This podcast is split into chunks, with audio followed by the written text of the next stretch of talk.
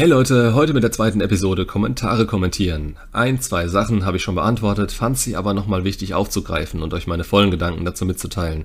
Es ist im Alltag nicht immer die Zeit, wirklich alles unter den Videos auszuformulieren und daher fangen wir an.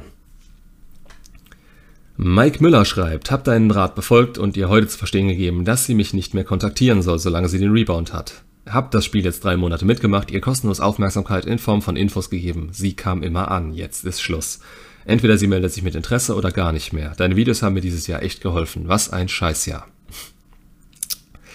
Freut mich schon mal, dass ich helfen konnte. Ja, ähm, was gibt's hierzu noch großartig zu sagen? Eure Gefühle machen manchmal mit euch, was sie wollen, und ihr seht, was man teilweise akzeptiert, nur um noch so einen Funken Aufmerksamkeit von der Ex zu bekommen. Das ist die Bedürftigkeit, die als Grundvoraussetzung aufs eigene Glück weg muss. Egal, ob ihr sie zurück wollt oder eure eigene innere Ruhe wieder haben wollt. Solange ihr diesen Mangel in euch noch habt, ist nichts mit euch anzufangen und Mike ist bei weitem nicht der Einzige, der sich so hat einwickeln lassen. Da werfe ich meinen Hut mal gerne mit in den Ring. Zwar nicht so lange, aber der erste Impuls, wenn der Selbstwert so am Boden ist, ist immer nach allem zu schnappen, was einem Halt geben könnte. Und so wie der Fokus in dem Moment auf die Ex gerichtet ist, ist das Verlockendste immer, sich an sie zu klammern. Falscher Weg, egal was ihr erreichen wollt. Gerade wenn Neuer im Spiel ist. Also von daher super, dass du es da rausgeschafft hast und je länger das andauert, desto schwerer wird das. Also nehmt euch ein Beispiel. Philipp Erhardt schreibt, meine Ex hat sich danach einen Typ mit zwei Kindern gesucht, die er nicht sieht. Wäre mal interessant, auch hier die Situation und die Dynamik zu verstehen. Gut, zwei Punkte. Einmal generell Single-Väter oder den Schritt zurück zu Single-Müttern. Warum es mit Single-Müttern so problematisch ist, liegt unter anderem daran, dass der Blick auf die eigenen Kinder gerichtet ist und der Neue nichts mitzureden hat. Dass man quasi in ihren Frame eintreten muss, wenn man eine partnerschaftliche Beziehung mit ihr will. Es sind einfach schon Bindungen und sozusagen Vorgaben da, nach denen sie handeln muss und das innerlich auch immer tun und vorziehen wird. Bei einem Mann mit Kindern ist das kein Problem. Der bringt den Frame mit, in den tritt die Frau ein. Anziehung bleibt erhalten, er hat seine Mission und zeigt ihr das auch, indem sie nie Priorität Nummer eins seines Lebens ist. Dadurch macht er automatisch schon einiges richtig. Also in der Konstellation ist das kein Problem. Punkt zwei: Du sagst, er sieht sie nicht. Ja, dann gibt's ja noch weniger Probleme wegen den Kindern selber. Könnte später blöd werden, wenn sich die Situation mal ändern sollte und die zwei Kinder im Leben präsenter werden als in den anfänglichen Datingzeiten. Ähm, ja, da könnte sie sich vernachlässigt vorkommen. Aber sonst kein Ding. Osama Cobrano schreibt, Moin mein Lieber, vielleicht redest du mal von der Seite, wenn ein Mann sich trennt. Ja, da müsste ich wissen, worauf die Frage genau abzielt. Generell habe ich die Videos Ex zurück, Unterschiede Mann und Frau und Unterschiede in der Liebe zwischen Mann und Frau. Und dann noch das Thema Ich habe Schluss gemacht, aber will meine Ex zurück. Ich denke, das war auch größtenteils aus Sicht des Mannes. Geht es darum, dass du Schluss gemacht hast, wie es beim Loslassen aussieht, oder vielleicht sogar wie eine Frau handeln muss, um da vielleicht noch was zu machen? Schreib's mir gerne drunter. Meine Themenliste ist zwar relativ lang, aber ich pick mir neue Vorschläge immer danach raus, worüber ich gerade genug Sinnvolles im Kopf zusammenbekomme, um ein Video draus zu machen. Nullplayer1 schreibt, nice, dann muss ich jetzt wohl mal mehr kommentieren, um mich in deinem neuen Format zu verewigen. Finde übrigens nicht, dass du WCM bist. Klar, ihr habt Überschneidungen, aber du bringst deine ganz eigenen Ansätze mit. Bist eine Riesenunterstützung, bleib motiviert und mach bitte weiter so. Dankeschön. Da konnte ich ja gar nicht anders, als sich mit aufzunehmen. Und bei solchen Kommentaren, ganz ehrlich, da bleibe ich motiviert. Was andere Coaches angeht, es gibt einige richtig gute und jeder entwickelt sich in seine bestimmte Richtung weiter, die nicht dieselben Ansätze verfolgen muss. Ich denke, solange man bei einem nicht komplett den Kopf schütteln muss, die es ja leider in größerer Anzahl gibt und die nach dem Motto, ein blindes Huhn findet auch mal ein Korn, den Leuten scheiße hoch 10 in den Kopf setzen, ja, da kann man gut nebenher existieren und ab und an auch mal was voneinander mitnehmen. DFL Xbox schreibt, warum gehen Frauen fremd? Warum gehen Männer fremd? Unterschied. Warum machen Männer Schluss? Warum machen Frauen Schluss? Unterschied. Irgendwo individuell und dann wie so vieles doch wieder überhaupt nicht. Durch die Tatsache, dass Frauen opportunistisch lieben und den hypergamen Impuls haben, wird viel häufiger bei sinkender Anziehung jemand statustechnisch höher angesiedeltes gewählt und hier auch gleich Nägel mit Köpfen gemacht. Männer bleiben bei fehlender Anziehung eher in der Beziehung und suchen sich dann eine, die, um es mal so zu sagen, eben nett anzuschauen und gut im Bett ist. Wirklich trennen werden Männer sich hauptsächlich durch Druck von außen, wenn solche Affären rauskommen oder schon jahrelang in allen Bereichen, die ihnen etwas bedeuten, Flaute in der Beziehung herrscht. Also im Schlafzimmer, übers Wohnzimmer, bis dahin, dass sie in den Keller ziehen und mit ihren Dampfloks spielen, um ihre Ruhe vorm Hausdrachen zu haben. Aber insgesamt, wenn Männer gehen, gab es meistens einen Knall. Und Frauen sagen gefühlt von heute auf morgen, dass da eben keine Gefühle mehr da sind. Manuel schreibt, wenn man in eine Therapie gehen möchte, wofür und in welchem Fall genau sollte man diese am besten benutzen? Puh, wieder verdammt individuell. Du wirst dir teilweise nur über die Folgen deiner wirklichen inneren Ängste und Probleme bewusst sein.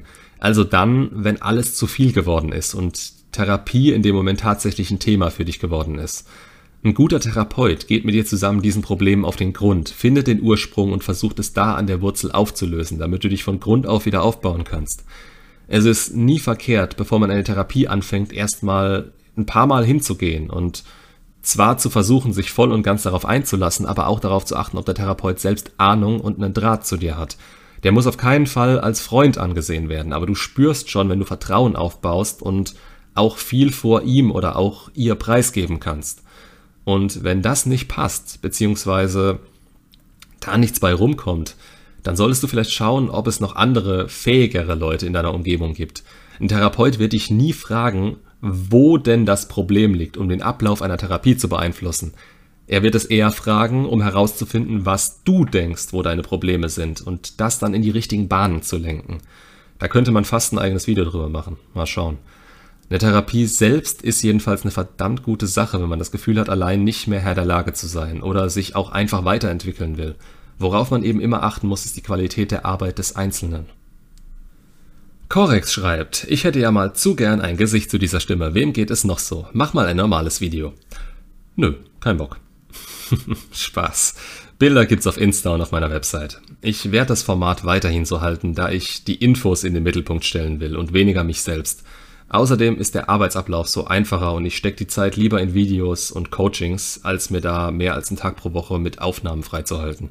Ist, denke ich, ein guter Kompromiss für alle. Jetzt mal schauen, wie lange die Aussage Bestand hat und ob ich das dieses Jahr nicht vielleicht sogar noch ändere.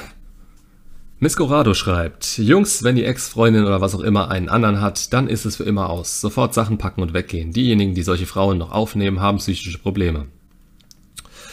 Heftige Aussage. Und auch wieder sehr einzelfallabhängig. Bei manchen toxischen Beziehungen, in denen es nichts als Ärger gab, ja, da entwickelt man zwangsläufig selbst gewisse Traumata.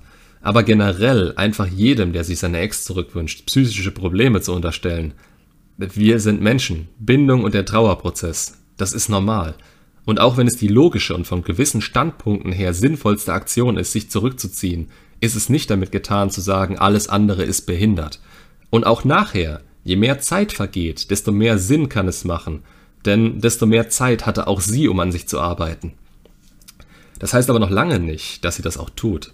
Ich würde fast jedem Menschen eine zweite Chance zugestehen, allerdings auch nicht naiverweise einfach so, sondern schon mit dem ständigen Hintergedanken, ich verkack das jetzt auch nur mit einer Kleinigkeit und du weißt, wo die Tür ist.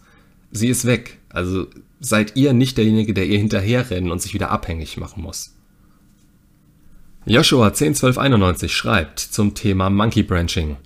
Ist ein bisschen länger, ich teile es mir auf. Also, Nie im Leben, egal wie sehr ich eine Frau liebe, würde ich sie nach so einer Aktion zurücknehmen, egal wie sehr sie bettelt oder fleht. Es ist also eine rote Flagge für dich, wobei ich behaupten würde, dass nur die passende Situation kommen muss, dann wäre es nicht ein Nie im Leben, sondern ein Scheiße ist das schwer, es nicht zu wollen. Es gibt sehr offensichtliche Warmwechsel, die einfach nur verachtenswert sind, und es gibt welche, die sind auf gewisse Art und Weise erklärbar, und man kann sein Gegenüber zwar nicht verstehen, aber es auch nicht dafür hassen.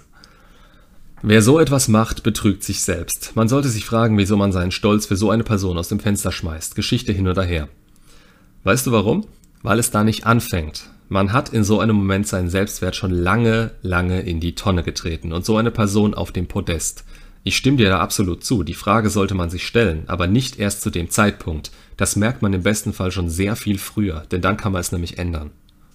Betrogen werden ist die schlimmste Art von Verachtung, die euch ein Mensch schenken kann. Auch hier, es kommt drauf an. Es ist kein Trost, kein Rechtfertigungsversuch oder sonst etwas. Aber man muss sein Gegenüber nicht verachten, um es zu betrügen. Absolut nicht. Nur irgendwo kommt man dabei nicht mit sich selbst oder den eigenen getroffenen Entscheidungen klar. Und das ist auch nicht euer Problem, wenn ihr betrogen oder für einen neuen verlassen wurdet. Daher eigentlich unnötig, das dazu zu sagen. Bitte tut euch selber den Gefallen und schlagt euch diese Person aus dem Kopf. Es sind Gefühle, die kann man weder bei anderen noch sich selbst verhandeln. Jemand, der seiner Ex nachtrauert, hat erstmal den natürlichen Trauerprozess vor sich und jemand mit einer One-Night-Is, die darauf folgt, hat in sich selbst ein Defizit, das scheinbar nur die Ex ausfüllen kann. Das ist ja das ganze Problem. Deshalb gibt's ja quasi auch den Kanal. Wenn's einfach wäre, sie sich aus dem Kopf zu schlagen, dann würden die Leute das einfach tun. Euer ganzes Vertrauen und das Bild, das ihr von der Person hattet, war alles eine Illusion, die euch euer Kopf vorgespielt hat. Puh, ja, teilweise, weil ihr Ansprüche, Erwartungen und Pläne hattet, die sie nicht erfüllen wollte. Weil ihr teilweise versteckte Verträge aller Ich liebe dich, also musst du mich genauso lieben hattet. Aber auch nicht alle.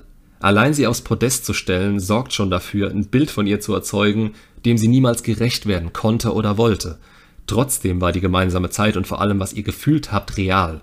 Das war keine Illusion. Und die Zeit, in der sie so zu euch war, war da war auch nichts Vorgespieltes. Ausnahmen bestätigen logischerweise die Regel, solche Frauen gibt es. Aber es fängt normalerweise beim Anziehungsverlust an. Und dann steigern sie sich da rein, suchen eure Fehler, bauen Trennungshürden auf und werden kalt. Ab da war vielleicht was vorgespielt. Wir kommen hier aber zum absolut selben Schluss heilt und arbeitet an euch selbst. Was Besseres könnt ihr nicht machen. Schöner Abschlusssatz. Danke euch allen für eure Kommentare. Damit bin ich für heute raus. Macht's gut und bis zum nächsten Video.